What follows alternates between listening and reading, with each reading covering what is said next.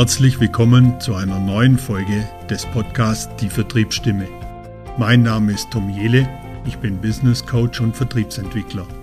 In 30-minütigen Interviewfolgen teile ich mit meinen Gästen wöchentlich neueste Trends, bewährtes, Strategien und die besten Ideen für den Vertrieb und die Vertriebsführung.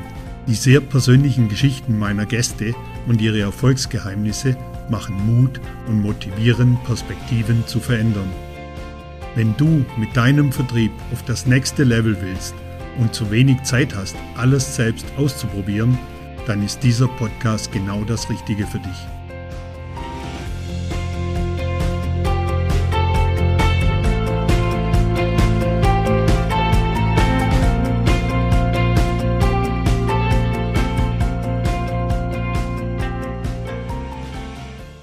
Mein heutiger Gast ist Hannes Wölfel. Hannes ist Geschäftsführer der Rudi Linz GmbH für den Verbund Bregenz, Hart und Dornbirn. Hannes ist vor 35 Jahren als Drilling geboren, super spannend, sind zu dritt aufgewachsen. Er hat äh, die Volksschule besucht, das Gymnasium und hat die Hack dann auch äh, besucht. Studiert hat er in Innsbruck mit seinen zwei Geschwistern zusammen und er hat Wirtschaftswissenschaften studiert. Auch ein interessantes Thema. Er war ein Jahr im Ausland, hat ein Auslandsstudiumsjahr gemacht in New Orleans und dann ist er in diese Welt des Autoverkaufens eingestiegen, indem er ein Praktikum bei Audi in Ingolstadt gemacht hat. Und das ist für uns auch heute sehr spannend. Er hat es im Vertrieb gemacht. Und war dann acht Jahre bei der Porsche Holding in Salzburg und irgendwann hatten dann das Heimweh zurück wieder ins Ländle nach Vorarlberg gezogen und dort hat er dann als Geschäftsführer eine Tochter, ein Tochterunternehmen der Loacker Recycling übernommen. Dann hat ihn den Weg zurückgeführt zu Porsche und er hat dann die Geschäftsführung als Porsche äh, als Geschäftsführer in Bregenz und Dornbirn von der Porsche Inter Auto übernommen. Da gab es jetzt einen Wechsel, einen Eigentümerwechsel in der Gesellschaft und jetzt ist das äh, Unternehmen in der Hand von der Rudi Linz GmbH und auch da hat er die gleichen Aufgaben wieder als Geschäftsführer eben für die drei Bereiche Bregenz, Hart und Dornbirn. Ja, vielleicht noch ein, zwei Worte zum, zu, zum Unternehmen Rudi Linz. Es ist der größte Autohändler hier bei uns in Vorarlberg mit sechs Standorten. Äh, es ist der größte Porsche, private Porsche-Vertriebspartner in Österreich, circa 200 Mitarbeiter und sie sind Markenvertriebspartner der VW-Gruppe mit den Marken VW, Audi, Porsche, Seat, Skoda und Cupra. Ja, herzlich willkommen, Hannes. Hallo Tom, freut mich. Vielen Dank, dass du dir die Zeit nimmst, am späten Abend äh, noch mit mir das Interview zu machen für die Vertriebsstimme. Wir sitzen hier im äh, schönen Büro. Ich muss es jetzt ein bisschen beschreiben, weil die Zuhörerinnen sehen es nicht. Wir haben ja nur die Audiospur. Mhm. Ein ganz tolles Büro, tolle Bilder von schönen Porsche an der Wand dran. Und ja, du bist jetzt Geschäftsführer hier im, im Unternehmen und für mich so die Frage, wenn du heute in dem Podcast eine Sache den Menschen da draußen mitgeben möchtest oder vermitteln möchtest, was wäre das? Also wenn wir, wenn wir uns den Vertrieb anschauen, äh, ist es wichtig, die Kunden bestmöglich zu betreuen. Das heißt, es muss jeder in dem Rädchen, wo wir sind, äh, vom Verkäufer über einen Autozusteller, über einen Autoputzer, über einen Serviceberater, über Mechaniker, muss jeder einfach immer den Kundenfokus haben, äh, weil nur so kann das ganze Rad funktionieren und nur so können wir auch die Kunden glücklich machen. Ich vergleiche das immer wieder mit einem, mit einem Motor oder einem Getriebe von einem Auto. Wenn das kleinste Zahnrädchen nicht funktioniert, dann kommt alles in Stocken. Und genauso ist es bei uns beim Autohändler auch und ist in jeder Vertriebsmannschaft, in jedem Unternehmen so, dass einfach jedes Rädchen sich drehen muss, dass man auch vorwärts kommt. Was wichtig ist im Vertrieb, meiner Meinung nach, ein Chef muss auch vorleben, für was das Unternehmen steht und nur so wird auch die Vertriebsmannschaft das auch adaptieren. Und wichtig sind Leute, die selber mitdenken, Leute, die nicht nur mitdenken, sondern die auch begeistern. Das heißt, wenn ich einmal als Chef auch in den Schauraum komme und ich sehe irgendwo ein Blatt Papier oder ein Laub am Boden liegen, dann bin ich mir nicht zu schade, das aufzuheben und einfach für Ordnung zu sorgen. Und genauso ist es jede Kleinigkeit, wo jemand macht und mitdenkt, äh, sehr wichtig, äh, um Begeisterung auch zu erzeugen. Ich, ich, ich weiß, es jetzt, ich, ich habe noch nie Autos verkauft in meinem Leben. Ich bin immer auf der Software oder auf der Technologieschiene gewesen. Aber ich glaube, im Bereich Auto ist ja das Thema, wenn man Auto verkauft, ist ja das Thema Begeisterung noch viel, viel präsenter wie jetzt vielleicht für eine ERP-Softwarelösung oder sowas. Ich glaube, so Auto ist ja sehr emotional behaftet. Natürlich, also für die meisten Leute ist es ein sehr, sehr emotionales Thema und wie viele Autoanschaffungen hat man in seinem Leben? Oder? Es fängt einmal vielleicht mit 18 an, wo man vielleicht ein günstiges Auto kauft, dass man einfach von A nach B kommt. Aber natürlich begeistert das, weil es das erste Auto ist, an das man sich sicher in Zukunft vielmal dran zurückerinnert. Mein erstes Auto, das ich gekauft habe mit meinem Bruder zusammen, das war ein 5er Golf Kombi. Und das haben wir halt benutzt zum nach Innsbruck fahren, zum Studium und wieder zurückfahren, zu dem Fußballspielen, zu dem wir gegangen sind oder auch zu einem Skirennen, wo wir dann zu zweit in dem Auto mal übernachtet haben. Und, und an das erinnert, also erinnert man sich gerne zurück an das Auto. Das nächste ist dann natürlich, wenn man mal äh, was Schöneres kauft, oder gerade jetzt äh, mit den neuen Technologien äh, in der Elektromobilität, äh, ist es auch wieder ganz was anderes, was einen Kunden begeistert. Und für den Verkäufer ist natürlich auf der einen Seite eine Herausforderung, weil es auch immer mehr Richtung Softwarelösungen geht, die man erklären muss, erklären können muss, für den man auch ein Wissen aufbauen muss, wie das alles funktioniert oder die ganzen Assistenzsysteme. Aber auf der anderen Seite kannst du natürlich mit den Sachen begeistern.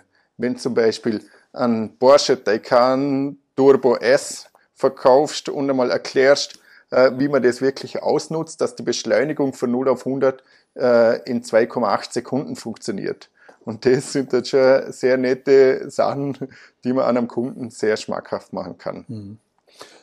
Wenn man so ein Porsche Taycan, wenn man das schmackhaft machen kann, also ich könnte mir jetzt da vorstellen, beim Fahren wäre es natürlich noch schmackhafter, wenn man dann fahren kann. Wäre jetzt so mein, mein, mein Weg dahin. Aber muss, muss, ich sag mal, der Verkäufer heute kann ein Verkäufer halt, wenn wir jetzt davon reden, ihr habt ja viele Marken im Angebot, kann ein Verkäufer alle Marken verkaufen oder muss der Verkäufer, ist der Verkäufer spezifisch jetzt für Porsche oder ist der spezifisch für Cupra oder spezifisch für VW? Geht es, dass der alles verkaufen kann? Jedes, also ich meine, natürlich ganz bei der Way muss er ja äh, unimmenses Wissen über die einzelnen Modelle haben, aber oder ist das eher spezifiziert dann? Also es gibt da schon ganz klare Vorgaben auch von den Herstellern. Äh, wir haben eine strikte Markentrennung, das siehst du jetzt auch, wenn du da runterschaust in den mhm. Schauräumen. Da hinter dir ist einmal der Porsche-Schauraum, der ist auch strikt getrennt räumlich zum VW-Schauraum. Da gibt es auch keine Verbindung. Und da natürlich Porsche-Verkäufer können nur Porsches, dürfen nur Porsche verkaufen, die sind aber auch dazu ausgebildet, nur, also alle Modelle von Porsche kennenzulernen. Am Volkswagen-Verkäufer muss zum Beispiel eine Verkäuferausbildung äh, durchgehen die so fünf bis sieben Module, äh, a zwei bis drei Tage sind und wo er alles spezifisch über den Verkauf, aber auch über Modell, Mitbewerber und die Marke selber kennenlernt. Und da ist natürlich schon äh, sehr, sehr markenspezifisch. Allein wenn ich Volkswagen hernehme, wo du schon mittlerweile 20 Modelle äh, kennen musst mit verschiedenen Antriebsarten, äh, mit verschiedenen äh, Verbrennern, Motorisierungen, da muss man schon ein sehr breites Wissen haben, schon nur für eine Marke, um das mhm. aufzubauen. Mhm. Und danach ist, wird es natürlich schwierig, zum andere Marken mitverkaufen. Natürlich kann der Verkäufer das auch mitverkaufen, aber im Detail kennt sich sicher der autorisierte Verkäufer der anderen Marke besser aus. Mhm. Ich glaube auch, dass, also es wäre jetzt mein Gefühl, und bestätigt das oder nicht. Äh, mein Gefühl wäre, ich glaube, der Kunde erwartet das ja auch. Dass er jemand, dass er einen Spezialisten vor sich hat, weil sonst kann er das Auto online kaufen irgendwie. Also ich glaube schon, also wer jetzt, wenn ich ins Autohaus komme, hätte ich schon die Erwartungshaltung oder habe ich die Erwartungshaltung, dass der, der mir das Auto zeigt, dass der sich auch da auskennt an dem Auto. Absolut. Mhm. Also das erstens erwartet sich sein Kunde, dass er sich natürlich auskennt und darum ist es ja so, dass die Hersteller auch wollen, dass es nur einen, äh, einen Verkäufer in der Marke gibt und nicht einen, der fünf Marken verkaufen kann. Mhm. Und es macht auch absolut Sinn, meiner Meinung nach, weil entweder ist man begeistert für eine Marke und man will die verkaufen und die dem Kunden auch äh, schmackhaft machen, oder ich bin irgendein Bauchladenverkäufer, oder? Es ist ganz interessant, dass du das gerade sagst. Ich habe äh, vor einiger Zeit äh, einen ehemaligen Verkäufer aus, aus der VW-Gruppe der war einer von 30 Verkäufern bei Bugatti. Mhm. Der durfte diesen Bugatti Chiron verkaufen. Und mit dem hatte ich auch ein Interview gemacht. Es war ganz, ganz interessant, was der erzählt hat. Der hat mir, der hat erzählt, er wollte unbedingt, also im VW-Konzern, er wollte unbedingt Porsche verkaufen. Letztendlich ist er dann bei Bentley gelandet und über Bentley ist er dann quasi zu Bugatti gekommen. Mhm. Das ist eine ganz spannende Geschichte. Aber Du hast vorher gesagt, du gehst ja selber, wir sehen hier gerade so, liebe Zuhörerinnen, wir sehen hier gerade so den Verkaufsraum unter uns. Du gehst auch manchmal runter in den Verkaufsraum. Verkaufst du als Geschäftsführer auch mal ein Auto, um einfach zu wissen, was so im Verkauf noch passiert oder kommt es nicht mehr vor? Also ich bin schon ein Geschäftsführer, der sehr nahe am Kunden ist. Mhm. Äh, auch einer, der immer wieder einmal drunter schaut, mit den Kunden im Schauraum redet. Äh, aktiv verkaufen, so aber, dass ich mit dem Kunden an einem Arbeitsplatz sitze und das im System zusammen konfiguriere, das passiert nicht. Aber ich sage also, im, im, in diesem Jahr habe ich bis jetzt sicherlich äh, zehn Autos schon verkauft äh, an Bekannte, Verwandte oder halt äh, vermittelt, weitergegeben an meine Verkäufer dann. Mhm. Aber da sitze ich dann halt mit den Kunden hin, ähm, trink ein Bier oder ein Kaffee oder was, was der Kunde dann gerade will oder mein Bekannter, mein Freund und sitze mit dem aber zum Verkäufer und lasse das auch vom autorisierten Verkäufer machen. Ich habe ja selber gar keine Verkäuferausbildung, äh, so gesehen kenne ich mich auch nicht so gut aus äh, wie, wie der Verkäufer im Detail dann selber. Mhm. Aber das ist dann eher dieses Netzwerkverkaufen, was du da genau, über dein genau, Netzwerk. Genau, absolut. Mhm. Was ja sehr wichtige Geschichte ist, die Netzwerke zu pflegen und darüber zu verkaufen. Wenn du jetzt so auf diese Vertriebsorganisationen in, in deinem Einflussbereich hier schaust, äh, was würdest du sagen, wann ist eine Vertriebsorganisation, für die du verantwortlich bist? Wann, wann, wann würdest du sagen, ist die erfolgreich? Ähm, meiner Meinung nach ist die Vertriebsorganisation dann erfolgreich, wenn jeder Mitarbeiter einmal selber mitdenkt, wenn jedem Mitarbeiter Sachen auffallen, die nicht einmal dem Chef auffallen und die dann auch äh, umgesetzt oder erledigt werden. Und erfolgreich sind wir dann, wenn wir sagen, ich vergleiche es immer gerne mit Fußball. Wenn wir sagen können, wir sind jetzt in der Champions League. Mhm. Dass vieles einfach von selber geht, dass ich zum Beispiel die Stückzahlen äh, was beim Verkäufer natürlich wichtig ist, äh, kommen, dass die Versicherungsquote, die Finanzierungsquote passt. Das ist ja auch immer ein wichtiges Vertriebsthema bei uns, weil wenn wir eine Versicherung oder Finanzierung verkaufen, dann können wir ziemlich sicher gehen, dass die Kunden auch wieder zu uns in die Werkstatt kommen.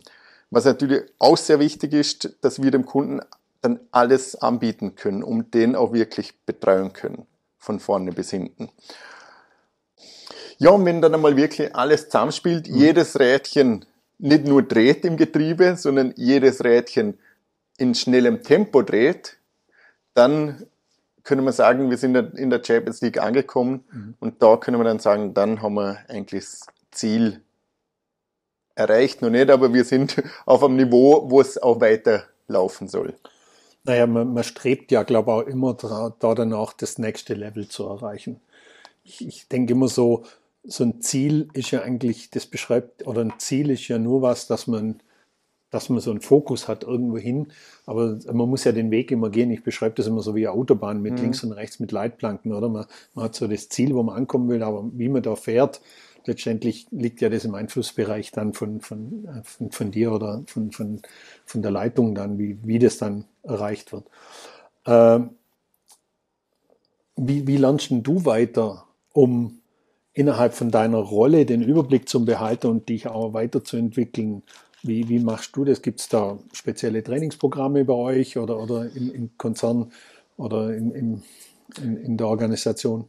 Also ich bin, bis jetzt habe ich schon zwei Entwicklungsprogramme mitgemacht bei der Porsche Holding in Salzburg. Äh, da habe ich, konnte ich natürlich mich selber sehr weiterentwickeln auf der persönlichen Ebene, auf der Mitarbeiterführungsebene, aber genauso in, in Markt- und Vertriebsthemen. Wo, was ich glaube, was auch wichtig ist, ist einfach einen regen Austausch mit ähnlichen äh, Führungskräften zu haben in ähnlichen Positionen. Und da kenne ich schon einige Händler in ganz Österreich, mit denen ich mich auch wieder, immer wieder austauschen kann. Wenn ich mal weiß, ich brauche äh, ich brauche irgendeine Info zum Gebrauchtwagen, dann weiß ich genau, ich rufe jetzt meinen Kollegen an, der sitzt in der Steiermark und der kennt sich in dem Thema sicher gut aus. Wenn ich irgendein Service-Thema habe, wo ich nachfragen muss, dann weiß ich genau, ich rufe die zwei, drei, vier Leute an, die mir da sicher ihren Input geben können. Und so ist es halt wichtig, dass man auch ein bisschen sagt, erstens über einen eigenen Betrieb hinausschaut und zweitens da einfach die Kontakte auch nutzt und, und nachfragt, wie löst ihr das Thema?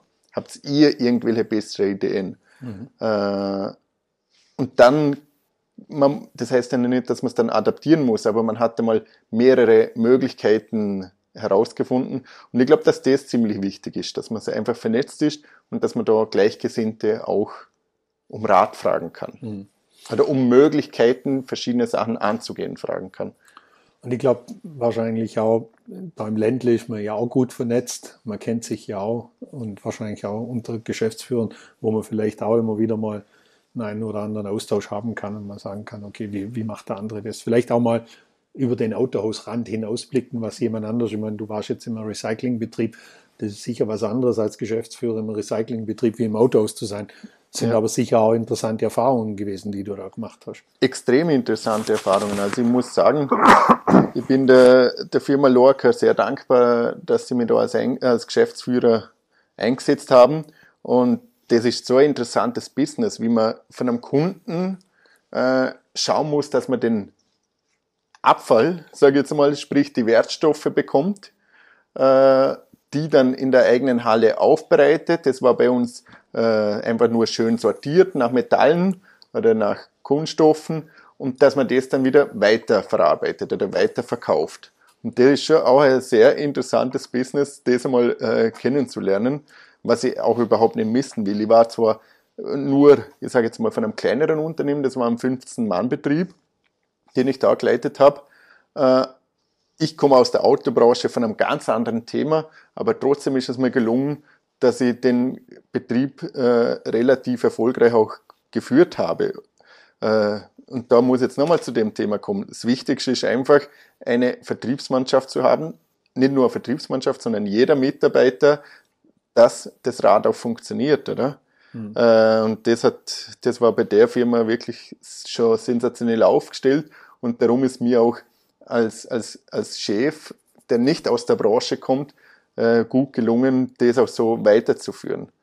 Ähm, hier ist natürlich, kenne ich mich da ich, bei, beim Autohaus besser aus, weil ich die Prozesse kenne und auch viel mehr weiß, um was es geht. Äh, wobei da ist jetzt die neue Herausforderung, dass ich über 100 Mitarbeiter zu führen habe. Und das ist auch wieder ein sehr spannendes Thema. Es war jetzt ganz interessant, was du gesagt hast. Du führst 100 Mitarbeiter jetzt heute in drei Standorten. Denkst du, dass du ein Vorbild bist? Ich will auf alle Fälle ein Vorbild sein. Äh, ich sage immer, natürlich orientieren sich die Mitarbeiter an einem Chef.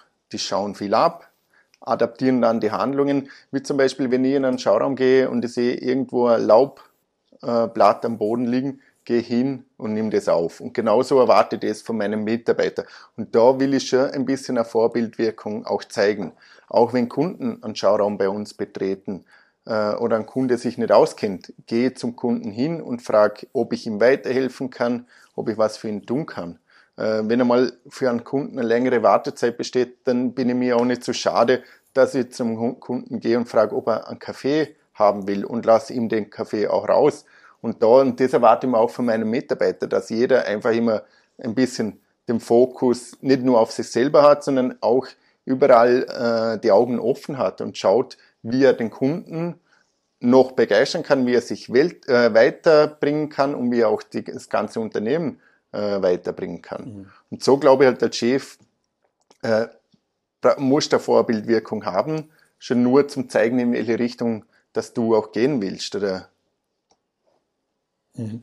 Ist ja, ich meine, letztendlich, wir sind hier in, in Dornbirn, wir, gegenüber ist das nächste Autohaus, zwei, zwei Straßen weiter hoch ist der nächste und so kommen nochmal ein paar hier. Das ist ja so die, mich erinnert das immer unheimlich an die USA, wenn man so in die Städte reinfährt. Da sind ja immer so in den Außenbereichen so die ganze Autohäuser und, und, und die Fastfood-Läden und so. Erinnert mich Dornbirn, der, der schwefelt immer extrem dran. Äh, aber du hast gerade ein interessantes, äh, ein interessantes Stichwort gesagt, und zwar den Schauraum betreten, wenn ein Kunde den Schauraum betritt. Ich habe immer so eine These aufgestellt. Ich, ich sage immer, wenn jemand ins Autohaus kommt und über diese Schwelle geht zum Schauraum rein, dann hat er doch schon Entscheidung getroffen, ein Auto zu kaufen. Ich bin dann so provokant, dass ich dann immer sage, wenn der reinkommt, dann muss ich eigentlich als Verkäufer dafür sorgen, dass der mein Produkt kauft. Also eigentlich darf er nicht mehr rausgehen, ohne dass er mein Produkt gekauft hat. Würdest du mir da zustimmen oder ist das zu hoch ja, äh, geträumt? Tom, das wäre natürlich der Idealfall. Äh, jeder, der den Showroom nur betritt, sollte abschließen aus Vertriebssicht. Aber wir wissen auch äh, aus Studien, dass früher im Autokauf ein Kunde zwei bis dreimal äh, vorm Kauf in den Schauraum gekommen ist. Heutzutage kommt er maximal noch einmal in den Schauraum, äh, bevor er das Auto kauft. Und da hat sich ja viel auch verändert, dass der Kunde vorher schon sich informiert ähm, und erst, wenn er wirklich eine Absicht hat, glaube ich, auch in den Schauraum kommt. Beziehungsweise dann vielleicht nur zwei, drei Fahrzeuge in der engeren Auswahl hat und die dann natürlich selber anschauen will, selber äh, ertasten will äh, und sich selber doch nochmal überzeugen will, wenn es vor Ort steht. Äh, von dem her natürlich, wenn ein Kunde kommt im Vertrieb, von der Vertriebssicht, musst du ihn abschließen. Also ich, ich meine eher so, es muss, aus meiner Sicht muss das ein Mindset sein von jemand, der nicht nur Autoverkäufer, sondern generell im Verkauf. Ich glaube, wenn jemand von selber, der hat ja den Bedarf schon geweckt. Genau. Der hat ja den Bedarf schon, der sagt ja schon, okay, will er Auto kaufen. Oder? Ich meine, so haben wir ja zueinander gefunden über das Thema Auto. Und äh, wenn, wenn der sagt, okay, geh da rein jetzt und guck mir das an oder ich hole mir ein Prospekt oder was auch immer, äh, was ja heute wahrscheinlich eher selten ist, weil die meisten das online machen heute, aber dann, dann hat er doch schon, schon eine, eine, einen klassischen Bedarf. Ich muss ja gar keinen Bedarf mehr wecken bei dem. Ich muss eigentlich dem nur das richtige Produkt jetzt rausfinden, was ein Produkt zu dem Kunden passt oder was der Kunde sich vorstellt.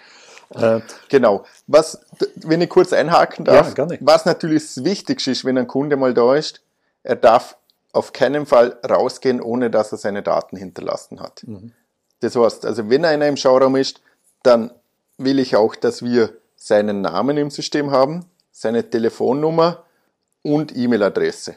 Das sind mal die wichtigsten drei Infos, um den Kunden auch dann nochmal zu kontaktieren. Weil wenn ich das nicht habe, dann war er zwar da, aber ich kenne ihn nicht und das wäre dann wirklich eine vergeudete Zeit, mhm. wenn es so wäre.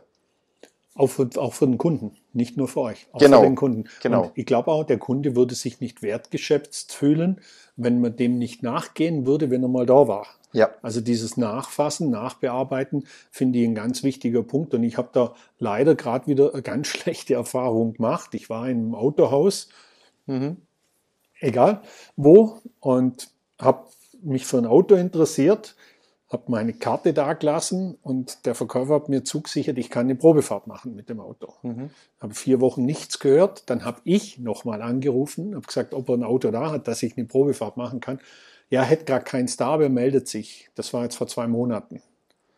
Ich werde nie und nimmer in dem Autohaus ein Auto kaufen, weil letztendlich das ist nicht nachhaltig und das, ich fühle mich nicht wertgeschätzt. Mhm. Weil wenn ich als Kunde reingehe und sage, hey, ich interessiere mich dafür, ich will Probe fahren, also da bin ich schon weiter wie über die Schwelle des Schauraums.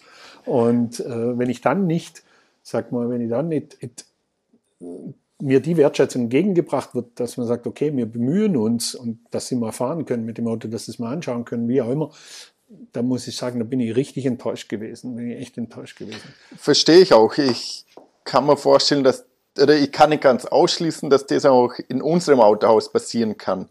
Aber das darf auf keinen Fall passieren. Weil ein Kunde gibt ja doch dann für Auto, ich sage mal, mindestens äh, um die 10.000 bis 15.000 Euro aus. Und nach oben sind ja kaum Grenzen gesetzt. Oder? Und wenn natürlich dann ein Durchschnittsfahrzeug für 30.000, 40.000 Euro kaufst und dann nicht einmal vom Verkäufer betreut wirst, dann sage ich, das ist ein absolutes äh, No-Go. Und das ist wieder das, was du vorher gesagt hast, oder? Mit diesem Rädchen ineinandergreifen. Wenn das erste Rädchen schon im Leerlauf ist, dann denke ich doch als Kunde, okay, ja, wie ist es dann, wenn ich mal einen Service mache? Wie ist es dann, wenn ich genau. vielleicht mal irgendeinen Schaden habe? okay, wenn das schon jetzt funktioniert, dass sie mir eine Probefahrt organisieren, ja, dann fühle ich mich auch wieder aufgehoben. Und ich finde das schade, ich finde, das sind verschenkte Chancen, weil mhm. wirklich, wenn jemand so konkret schon reingeht und sagt, hey, ich habe mir das Auto schon mal online angeschaut, der, der hat mir gefallen, darf ich mal Probe fahren, äh, schade. Muss ich immer, sage ich immer wieder, schade. Aber wenn wir gerade das Thema Online noch diskutieren, weil du gesagt hast, früher ist der Kunde im Schnitt zwei bis drei Mal in den Showroom gekommen. Heute kommt er nur einmal. Das heißt, der Kunde erkundigt sich ja auch schon online, der konfiguriert wahrscheinlich schon online. Äh, der hat das Auto wahrscheinlich im Kopf sogar schon komplett konfiguriert, schätzungsweise. Vielleicht hat er sogar schon den Zettel dabei. Äh, hat sich das verändert für euch, wie ihr heute am Markt seid, dass ihr sagt, okay, wir müssen schon viel mehr online machen, um den, die Aufmerksamkeit vom Kunden zu kriegen, bevor er dann zu uns auf den Hof kommt? Oder wie geht ihr da damit um? Da muss ich sagen, ist die Marke Porsche eine von sechs Marken, die wir anbieten und haben, äh, sicher die interessanteste Marke. Da sieht man schon mal, äh, wie die auch einen Auftritt haben auf Social Media. Auch Audi, muss ich sagen, ist da sehr gut aufgestellt. Und da sind halt Marken, die Emotionen wecken, äh, und die dann natürlich auch ganz anders die Kunden ansprechen müssen und wollen. Äh, aber genauso bei Marke Volkswagen, Seat oder Skoda ist es sehr wichtig, dass man da online schon auftritt. Da musst du den Kunden online schon äh, teasern, sage ich mal. Du musst den Kunden online abholen. Und erst wenn du das einmal schaffst, dann kommt er dann auch zu dir. Äh, heutzutage kommt ein Kunde mit der Konfiguration aus dem Internet, da hat er einen sechsstelligen Code, glaube ich, ist es, oder achtstelliger Code, den er nur noch dem Verkäufer gibt. Der gibt es bei uns ins Vertriebssystem ein und dann sieht er schon die Konfiguration vom Kunden und Kunden wissen schon, sage ich mal, zu 70 Prozent, was sie eigentlich wollen. Äh, was man einem Kunden dann vielleicht noch äh, anbieten kann, ist vielleicht mal Fragen eine Bedarfsanalyse machen und fragen, ob es wirklich das richtige Auto ist oder ob vielleicht nicht das doch eine Klasse größer oder ein Kombi oder ein SUV das bessere Auto ist. Das ist das, was dann noch vor Ort gemacht werden kann. Aber ich sage, viele haben schon das Auto, das sie wollen, im Kopf. Ja. Mhm. ja glaube ich auch. Ich glaube schon, dass, wie gesagt, das, das bestätigt das ja, was du gesagt hast mit, mit, den, mit der Anzahl der Besuche in, im Autohaus heute, aber dass schon viel ja. vorher passiert und dass man da schon entsprechend quasi auch äh, die Auftritte haben muss und auch den Kunden da schon führen kann, dass er dann letztendlich ja zu dir ins Autohaus kommt. Genau. Am Ende des Tages. Mhm. Wie, wie siehst denn du das so? Wie, wie, wie sieht für dich so das Autohaus der Zukunft aus und, und wie schnell wird sich der Wandel vollziehen? Ich meine, wir haben ja schon einen riesen Wandel jetzt vollzogen in den letzten zwei Jahren, alleine durch, durch, durch die Situation, die wir hatten.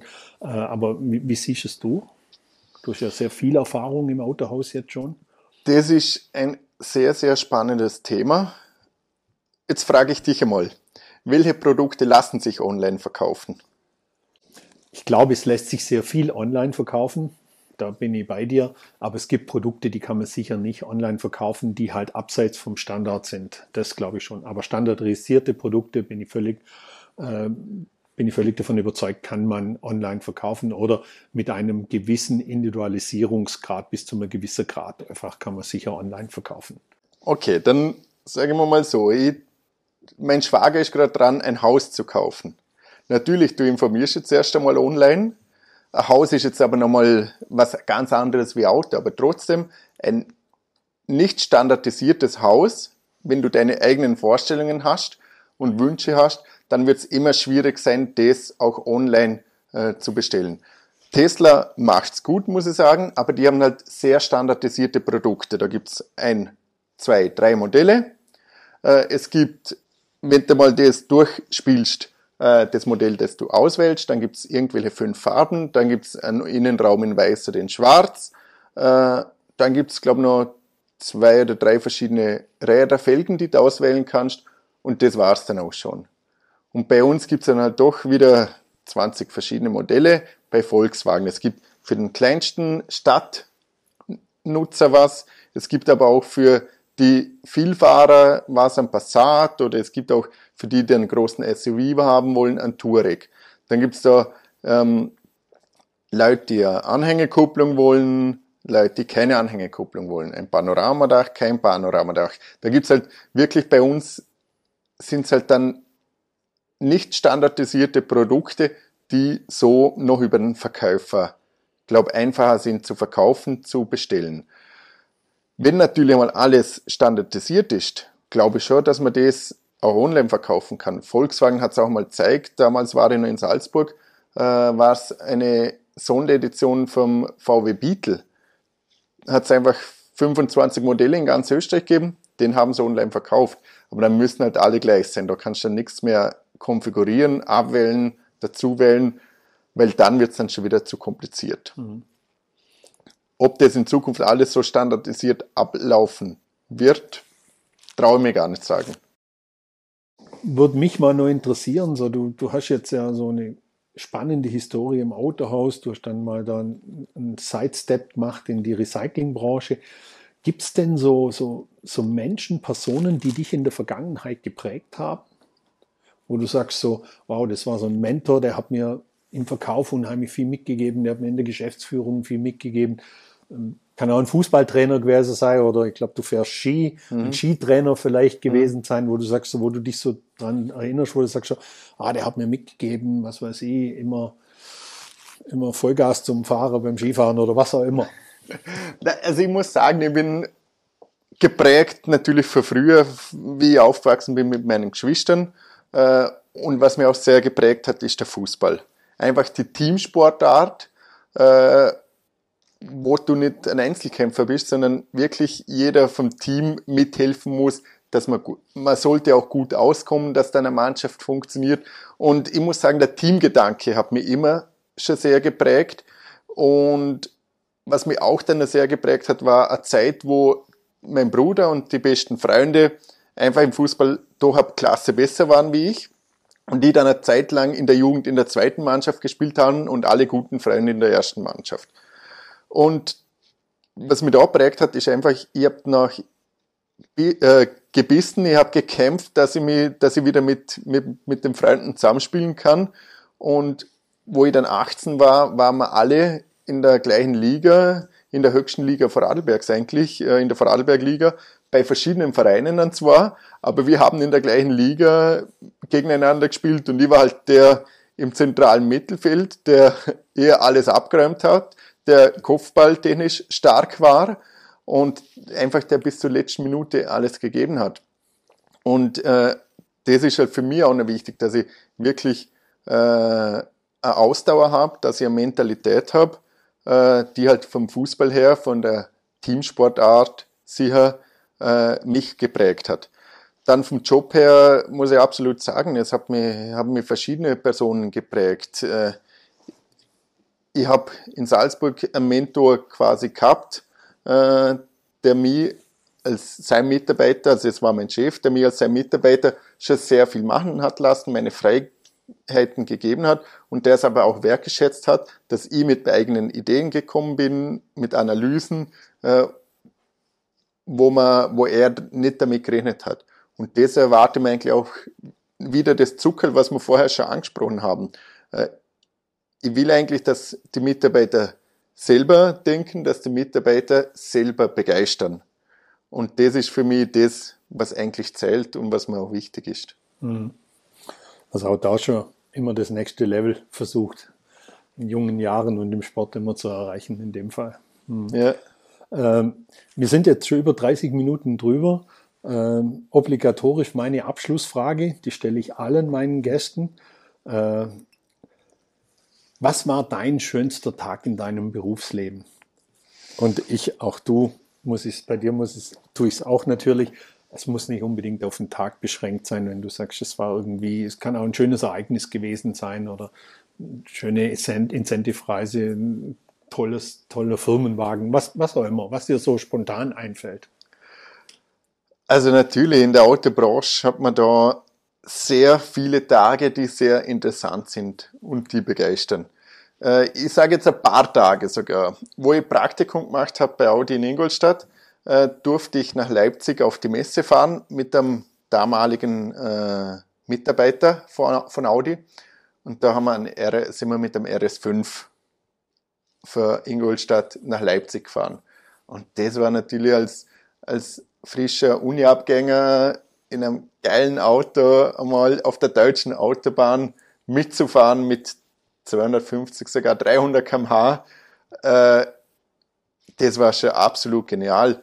Dann haben wir die ganzen auch Produktschulungen gehabt, oder? Wenn der neue Audi R8 rausgekommen ist, waren wir, ich glaube in Spanien unten, äh, durfte man R8 den Zehnzylinder auf der Rennstrecke fahren, selber erleben. Da hat es eine Testfahrt gegeben, auch einmal mit einem R8 Cup Auto mit einem richtigen Rennfahrer, wo du Beifahrer warst und da, da sitzt dann im Auto drin, du fährst mit dem über den Ring, du fährst auf eine Kurve zu, denkst du, also die Kurve schaffen wir nie mehr, da sehen wir jetzt einmal im Kiesbett draußen. Der fährt die Kurve an, bremst am richtigen Bremspunkt und lässt den durch die Kurve. Mir, mir ist fast schlecht worden in dem Auto. Und das sind halt Sachen, die wirklich, wirklich begeistern. Natürlich, wenn da mal ein Porsche, ein Taycan rauskommt, das einmal dem, wo ich meinem Papa die Beschleunigung vom Taycan einmal gezeigt habe, sitzt drin im Auto, da muss er dann die Launch Control starten, das heißt Bremse und Gas gemeinsam eintippen. Dann kommt eine kleine Meldung im Cockpit vorne, Bremse loslassen, dann gehst du runter von der Bremse und dann beschleunigt er. Und da habe ich meinem Papa gesagt, gib, gib deinen Kopf in, in die Nackenstütze, weil sonst zerreißt, zerreißt er da was im Nacken, oder?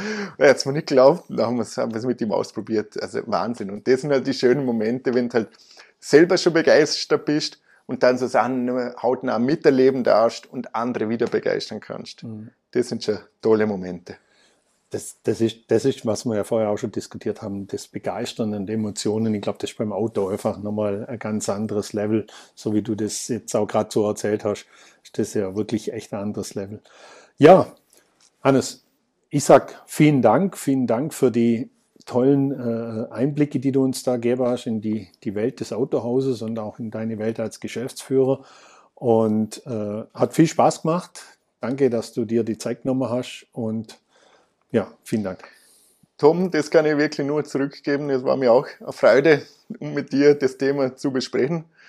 Äh, würde ich auch gern wieder machen. Vielleicht einmal, wenn wir beide wieder reifer sind, dass wir das auch nochmal wiederholen und vielleicht die Sicht dann einmal in zehn Jahren äh, über die Autobranche äh, wieder mal diskutieren, was sich da auch alles ändern kann. Also da blicke ich auf eine spannende Zukunft. Vielleicht brauchen wir gar nicht so lange warten. Vielleicht schaffen wir es auch bald mal wieder irgendwann in den nächsten Jahren, dass wir nochmal miteinander sprechen und mal gucken, was sich so, was so passiert an dem Markt, weil da passiert ja unheimlich viel, habe ich so mitgekriegt. Sehr gerne. Danke dir. Vielen Dank.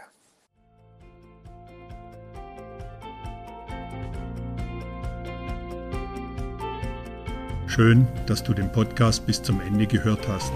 Wenn dir diese Folge gefallen hat, kannst du den Podcast gerne abonnieren. Wenn du selber gerne einmal Gast in meinem Podcast sein möchtest, dann schreib mir doch einfach eine Nachricht.